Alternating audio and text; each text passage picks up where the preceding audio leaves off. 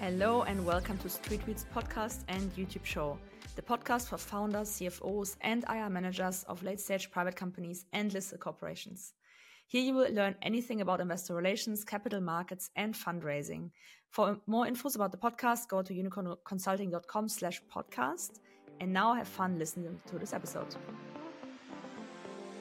So our planet cannot correct the impact we create as humans on our planet. And biodiversity loss and climate change are the biggest ticket. And then the question was, is that connected to agriculture? And the obvious answer is yes. We were going with this analysis into 200 meetings externally and internally. And I think this is something which is always needed if you uh, work in that space of sustainability that you constantly recalibrate your assessments, that you constantly ask others, do you agree and subscribe to the measures we take? Hello, everyone. My name is Julia, and I'm founder and CEO of investor and public relations consultancy Unicorn. Unicorn is on a mission to provide next generation investor and public relations by utilizing digital media into the IR work. And my name is Caroline, and I'm leading investor relations and ESG at a German neobank. And in today's episode, we will deep dive with Christian Roll, co host and moderator at Engel TV. Let's get started. So, Caroline, we met each other actually last week already in person, but uh, how about you give me an update on your latest ESG matters and what's uh, driving you around at the moment? Keeping yeah, you awake at night, so uh, you never get bored of the topic, do you? um, so this week, okay, super exciting. I mean, at least for me, uh, we finalized the first uh, uh, materiality assessment and mm. we actually did it with this double materiality version, which will be the new required one under European directive. So we actually had to look at the financial impact and the impact materiality of the different topics. And honestly, it was really interesting, both like to get people talking about the topics. And I mean, some topics were closer to the job of different stakeholders than to others, but they had to exchange and find a meeting point and kind of like frame the topics also and the implications that it will have for the company at a later date. So very exciting and really happy to have seen the results. Wow, big they, milestone. Really cool. Yeah. They went a bit in the direction I was expecting, but with a few surprises. Okay. But, yeah. Do you talk about the surprises or not really? Soon. okay. Yeah, they, they will be published in the in the annual report. So um, you will you will be seeing them officially at some point. All right, okay. We'll link it in the show notes once it's public. yeah, absolutely. And then, I mean, other things that have been going on, like always related to this new regulation. It's called the CSRD. Uh, we actually have to like look into it. Like you have a document of like almost 300 pages. You have to really understand what you will have to report on. So now we're really deep diving into this and understanding the implications for the company and our reporting standards, which is rather tedious, but I mean, very satisfying to get done with and uh, seeing what they really expect from you. So that's mm, also really a, cool. So a lot of ESG matters on your agenda at the moment. Literally. I mean, on the IR side, there's always stuff going on. I mean, IR never sleeps, mm. but mm uh, I think on the news side there was one which I found super interesting. I mean, we knew it was coming more or less. It was uh, it was kind of pre-announced in a way how Getir was uh, looking to raise funds, but mm. the valuation that came out of it uh, being I mean less than half than what it was before at 2.5 billion. Um, I mean, it speaks a bit for the markets, but at the same time that they could raise also speaks well. Let's say. Yeah, I think there's just too much money already in there. I think, you know, the alternative would have been, I guess, that they don't get money and it's a very heavily loss making business. So I think the alternative would have been probably the company would have not existed anymore. So I think investors rather taking the cut, I guess. Mm-hmm. It's a bit bitter though. I mean, and, and I think it speaks that the industry is suffering a lot, this whole food delivery industry. Um, but it's also bitter. I remember like Gorillas got sold to Getir, right? And I think it was like almost an all stock trade. So yeah, I mean, let's see. But I think in general, it's a tough business at the moment for sure. Hmm. Yeah, absolutely. And you, Julia, what's uh, what's up with you? You have also some exciting news for us. Yes, yes, so much happening. I actually almost had to think to boil it down to two or three things because so many things are happening. So what I can talk about that it's official. Oh my god, I cannot believe this. I signed an office lease. This is my first commercial office lease I, I have signed. Yay! Um, it's gonna be an office space in Kreuzberg, and it's a really cool place. Like it's it's insane. Uh, it I wanted to have it forever, and it has a it will have a podcast studio, a recording studio, so I can also, you know, invite clients. We can do our Street Tweets podcast there. We can do Street Tweets events there. Um, and I will have just an office space to invite clients over to have because I have a team now, right? So team members can also we can sit together and, and do team offsites or whatever and, and meet in person. So I think this will be very an important step for my next growth rocket I'm trying to launch. Um, so it's so exciting. Like building unicorn is just super exciting, and um, I don't know. I learned so much, and I'm I hired now also like a senior consultant that will help me with client work. So that also gives me personally more leverage to you know work on the company itself, which I'm most excited about. I have to say. Um, yeah, and otherwise, I am uh, on multiple conferences next week. So next week means the week starting 18th of September. I'm at the BADA conference. I'm at the Berenberg Goldman conference and, and I'm at Bits and Pretzels. Um, so this is going to be super, super exhausting. Uh, but also looking forward, it's going to be almost like a reunion, you know, meeting everyone from the whole capital market scene. And the Berenberg Goldman conference I've been to already five years ago or so, and I have it in fond memories and uh, glad to go back again. Um, you know, it's in combination with Oktoberfest. So I'm going to be around Oktoberfest a couple of times the next two weeks. Not so we good for my find you. yeah, exactly. If you want to find me, find me at Oktoberfest. Um, yeah, so that's pretty much it. And there's one uh, announcement also to make on the behalf of both of us. Uh, it's now uh, Street Tweets is going to be present uh, with a podcast booth at the German Eigenkapital Forum. So in case you are curious to get on the show, this is your chance. Reach out, or you know, I will be around on the floor and scouting for interesting companies, anyways. And if you want to come on, uh, we're going to be in the media launch. Um, you know, doing some podcast interviews uh, that we're going to pre-record for the show. Can't wait. This is going to be exciting. It is. Hello and welcome to Street Tweets.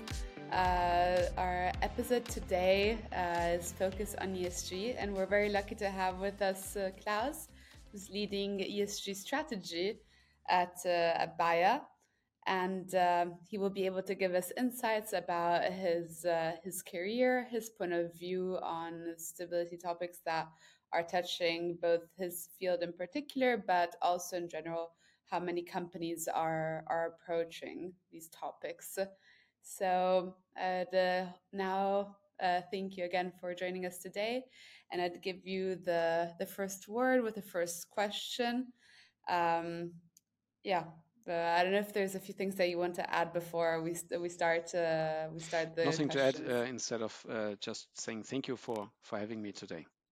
Amazing. Our we're pleasure. Very, yeah, we're, we're very lucky to have you with us, uh, such a seasoned guest. So maybe we'll dive in with the first question. In fact, like, could you share with our audience a bit more how your career, and we already heard a bit before we started the interview, uh, what your background is. So super exciting how your career led you to leading uh, Bayer sustainability strategy. Um, yeah, yeah, very happy to do that. I'm I'm sometimes still teaching in the university, and students are afraid of going into big corporations because big corporations are so kind of you know look, it, everything looks so rigid from the outside world, so so streamlined. But actually, big corporations have a number of advantages, and uh, my my my career path is is like a nice example that you can enter a corporation like Bayer uh, as a scientist. So I have a PhD in chemistry. I also have a master in economics. But I, I, I came in as a chemist into into Bayer.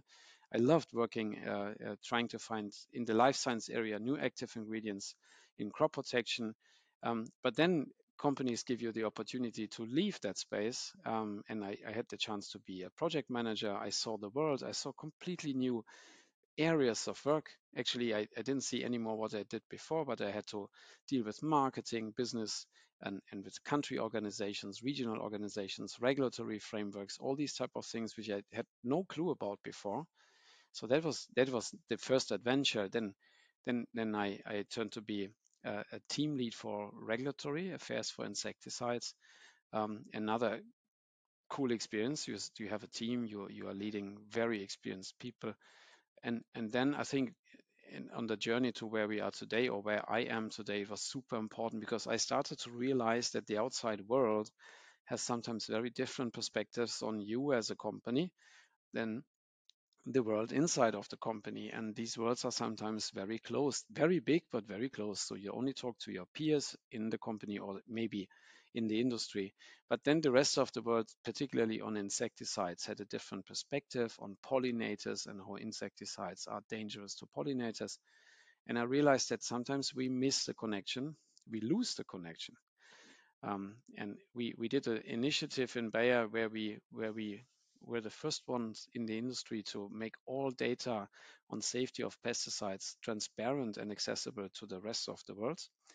In pharmaceuticals, that's that's business as usual today for clinical trials, but in the area of agro agronomy and pesticides, we were the first company. And it was really because we understood that we cannot always reference in public debates on data which is not accessible, while other people have uh, quote other types of data with, with different results. So it was very important for me to learn that as a company, which is in public view and under public scrutiny and under public um, uh, uh, observation, you, you need to pay attention to this a lot and you need to stay in contact.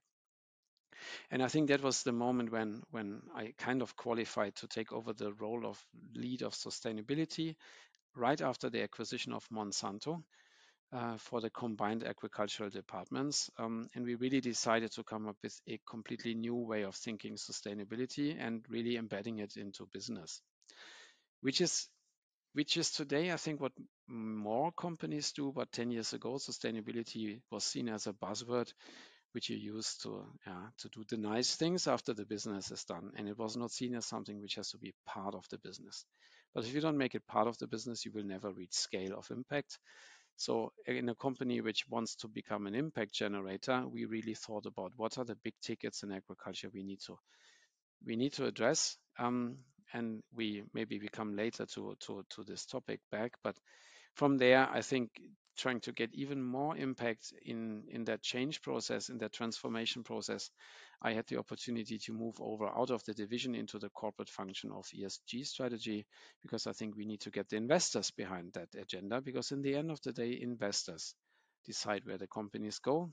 They determine the agenda to a large extent, um, and I wanted to collaborate and work with investors. So I had to learn another new language, many new languages I had to learn now, another set of abbreviations from the finance world, and I'm still learning every day. Super interesting and very extremely relevant, and uh, it's a, it's a great experience to have. I'd say it's a it's a nice progression. Like you've seen so many point of views, and it connects rather well to probably the next question, which was exactly related to this embedding of ESG within a company strategy and uh, an investor relations program. And uh, as you said, like um, the drive from the investor side, we're wondering how how do you see this develop, like uh, um, in a forward-looking manner? Do you see this getting to a value creation point of view, or what's where, where do you see this going? Yeah, I think at this point of time, there are all kinds of approaches, both on the investee and the investor side. But I have my preferred way of looking at as at sustainability and ESG. And I think every company which wants to go into that space should start with the business. Uh, and not with regulations and not with demands. Uh, it, everybody should, it's basically kind of the materiality analysis that you have to do uh, but because you want to do it, not because you want to meet uh, uh, requirements, and you really want to figure out where is my impact. And and for a company like Bayer was very clear, working being the biggest impact uh, input provider in agriculture, our impact is on food security, biodiversity loss, and climate change, in the good and the bad sense. So if we want to create impact at scale, we need to come up with solutions addressing food security on the one hand, and biodiversity loss and climate change on the other hand. And we need to make commitments which are significant and outcome driven. So I think, and we need to embed this in business and we need to find an angle to this where this creates value. And that's step number one in building uh, that strategy, I think, for any company. And step number two is then uh, turning it into an ESG framework. And you know, if you go to the US and you say ESG, you will look into faces not very amused mostly in Washington. So it, the term is a bit toxified in the US. In Europe, it's not. But for me, ESG means nothing else but turning or translating your strategy into an investable framework, which should be good anywhere. You make you you basically you turn your strategy into something that that people can trust, uh, which is exactly what you want, uh, because you want investors to to follow your your thinking. Um, and then I think what you need to build is a governance, but not a governance which is again centered around regulatory requirements. It's a governance which makes your uh, your your strategy trustable. And one example is you go out and you, you share your commitments with a group of investors or other stakeholders. The number one question, even if you have very impressive commitments, number one question is, we don't trust you. Do you really do this? Then you can say, well, look into our report. We we report under assurance that we progress. The second question is, is the achieving of these targets linked to the remuneration of your board, yes or no? And it's almost offending, but it's coming again and again. The question is like, you don't trust me if I say that? No, we don't trust you unless you can show us that the remuneration of your board is connected. So it's very important to, and that's part of the governance you need to build. You need to make things transparent. You need to report under assurance. You need to embed it into the processes of your company. You need basically to institutionalize sustainability. That's for me ESG. Uh, and one part of is the remuneration system has to be connected uh, to achieving these goals. And then, honestly speaking, you are almost there. You have eh, you create value. Uh, you you win the trust of investors. But there may be still a one one hurdle, especially if you're working in a company under under public observation like Bayer. If there are controversial topics out there, uh, which are still in the way. You can do whatever you want on all these topics beforehand. If you do not clean up your controversial topics, still you are not investable. So you need to work on the red flags of your ESG ratings on these controversial topics, and you need to really make progress on these ones. And if you are, I think, successful on this last area too, then I think you have an integrated ESG strategy. Super interesting it's really about like putting your money where your mouth is, right? Yes. Uh, like not just the C level, like saying, yeah, yeah, we're gonna do it, but really like if their payment is on uh, on the line, then you, investors will really believe it. So, um, very good point indeed. So um, when we were talking to some other peers, we were uh, we heard that um, or there was an interesting opinion that was given um, that a company has less impactful footprint is a is in a better position to do good for its stakeholders. Um, are we already reaching this stage? So would you say that if a company has less impactful footprint, then it's better for the stakeholders? Would you go as far as that? And are investors already holding companies accountable to this level, or is that a bit over the top? Uh, I, I think the, the opposite. I think if a company has a very impactful footprint, it has the biggest potential to create impact and, and, also the biggest potential for potential transformation. So if the impact is, uh, is, is very negative, there must be investors coming into this company asking and requesting progress and transformation. Otherwise, they leave the field to those investors who don't care, and then this company with a very big negative footprint will not change. So I think these companies, which which are basically required to transform, need to get the, the power from the finance sector behind the transformation process. So of, of, course, in the end of the day, there must be potential to, to transform into something positive. But if I look at agriculture, there's a huge potential and there's a huge need to move into a more sustainable agriculture, which from my angle is to create a food system which neither uh, lacks food security or food production, um, nor does it starve our planet. So that's the big question. How can you feed this hungry planet without starving it? And obviously, there's a lot of trade offs to be discussed. And we want the financial sector and the decision makers from the finance sector to participate in this discussion and not to wait and see. I can give you an example, if you like, about a trade off. It's uh, it's an example I really like. Um, in in in Asia, you have uh, the very traditional growing of rice as paddy rice, uh, and everybody knows the pictures. You know, farmers are walking bare feet to the to the water and, and harvesting the rice plants. Um, there's something very positive about this way of producing rice is that the water suppresses weeds. So you don't need weed control because only rice can grow in paddy rice. Not, no other plants can grow. It's, it's, it's a very effective way of controlling weeds. You don't need to apply herbicides. Very nice. But there's not enough water. In many areas, there's just water scarcity and you do not have enough water supply. So there's a water issue. And there's a second problem that um, paddy rice is like a methane factory. It's a greenhouse gas factory because under these conditions in the water, tremendous amounts of greenhouse gases formed. So it would be from a water consumption and from a greenhouse gas climate perspective, really preferable to move out of paddy rice into dry seeded rice. You would really reduce greenhouse gas emissions in a very significant level, in a very significant level, and you would reduce water consumption, which is also needed. You would need to do some kind of weed control. And you can say, haha, why you want to sell more herbicides from, a, from an ecosystem balance. I put it on the negative side here and say, yes, that, that's not the positive, that's the negative in this trade-off that you would need to do additional weed control. So what's the answer to this? Is it good or bad to move out of paddy rice into dry seeded rice? I think in the end of the day, it's a must because the greenhouse gas emissions and the water overuse weigh so heavy that we need to find ways to go into this transformation. But I think it's equally important to address the trade-offs and to be very honest about the fact that you would need to do additional weed control because otherwise you end up in this classical situation where everybody is only pointing fingers on the others and, and only talks about the downsides.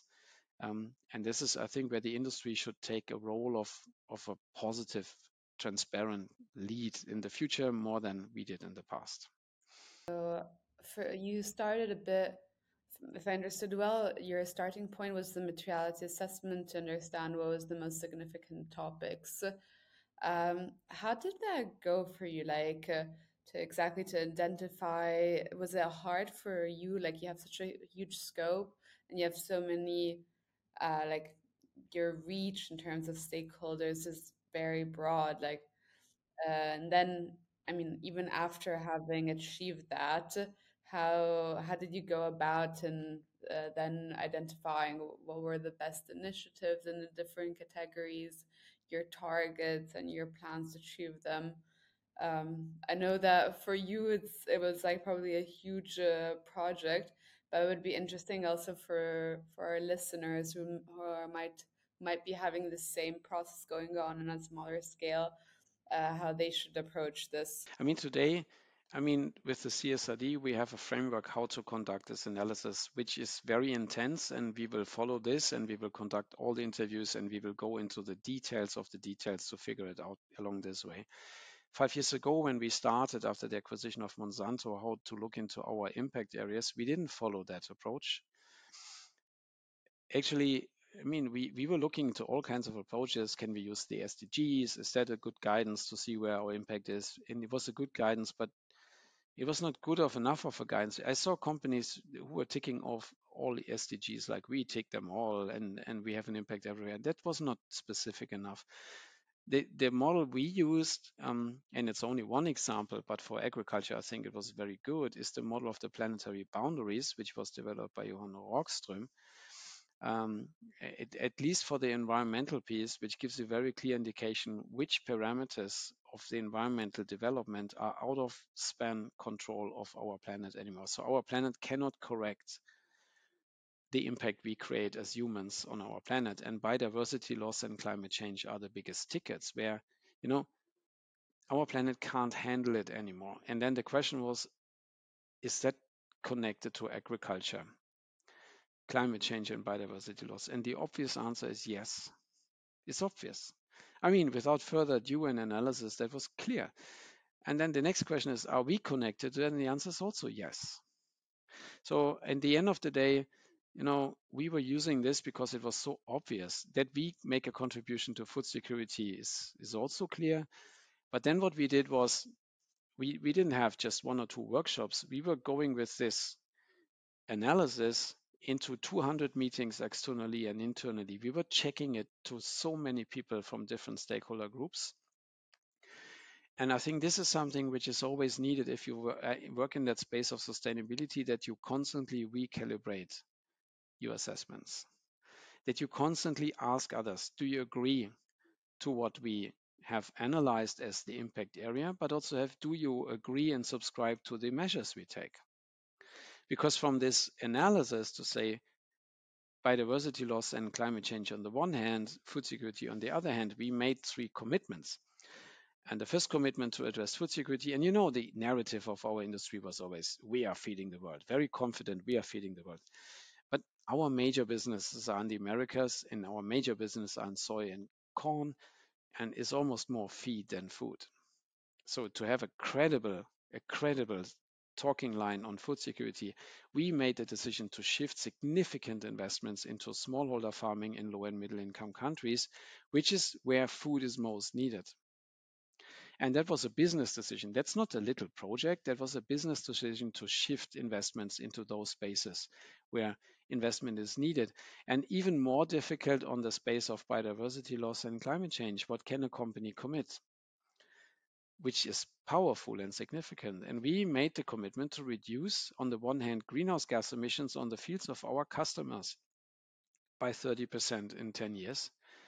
And also, we committed to reduce the environmental impact of crop, we always say crop protection and others say pesticides, but it's the same thing. So to reduce the environmental impact of, of, um, of pesticides by 30% of our pesticides, and believe it or not, before this, our whole industry did not acknowledge that pesticides have an environmental impact. We always said things like our products are safe to the environment if used according to label instructions. But I think our products don't create irreversible harm if used according to label instructions. That's correct. But of course, they have an impact on the environment. Like every medicine has effects and side effects, pesticides have effects and side effects. And we committed to reduce the side effects by 30% in 10 years. And then we went out and asked, is that significant? Is that what you expect, or is it enough, or is it not enough? And I think that is very much necessary that you create these type of commitments based on, on your impact analysis and that you then start to calibrate internally and externally. Is that what people want? Is that what employees support? Is that what the business can take? Um, uh, and I think after many, many conversations, you come to a point where you feel like good with this. And we did. Of course, honestly, if you go to France, and you say we want to reduce pesticide impact 30%, they say, oh, it should be 95%.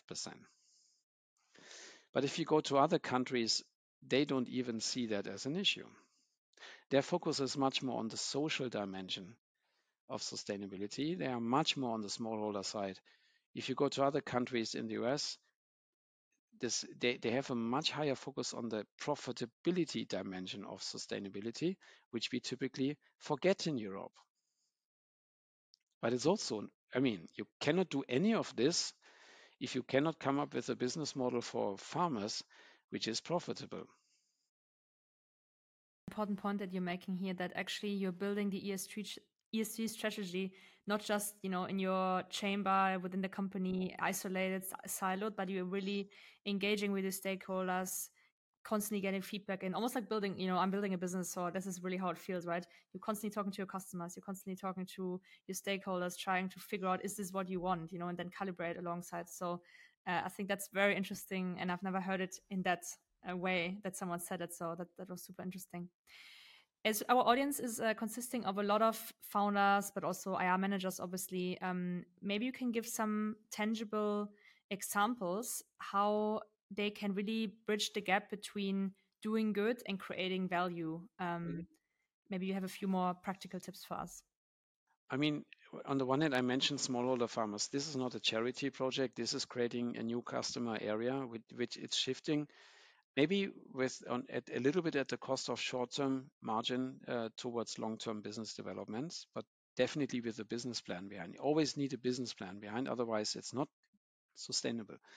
Um, the, a really cracking moment was when we were discussing with our own people how can we achieve 30% greenhouse gas emission reduction on the fields of our customers. And the word reduction is always ringing more like an alarm bell. Uh, if you talk to the salespeople, like they always hear reduction, reduction sounds not positive. But then there was a moment of, of truth when we were thinking, look, I mean, also we have made a commitment, I haven't mentioned it before, that Bayer wants to become carbon neutral following the SBTI, Science Based Targets Initiative. And many, many companies have made this commitment.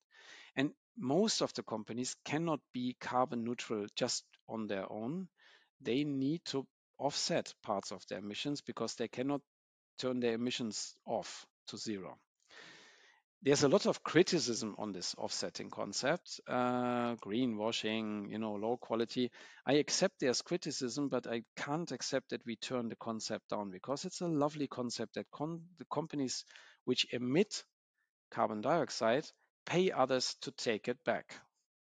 And this didn't exist 10 to 15 years ago. Now there's a, it's like an oasis in the desert of money where money flows into something great and we should not turn it off.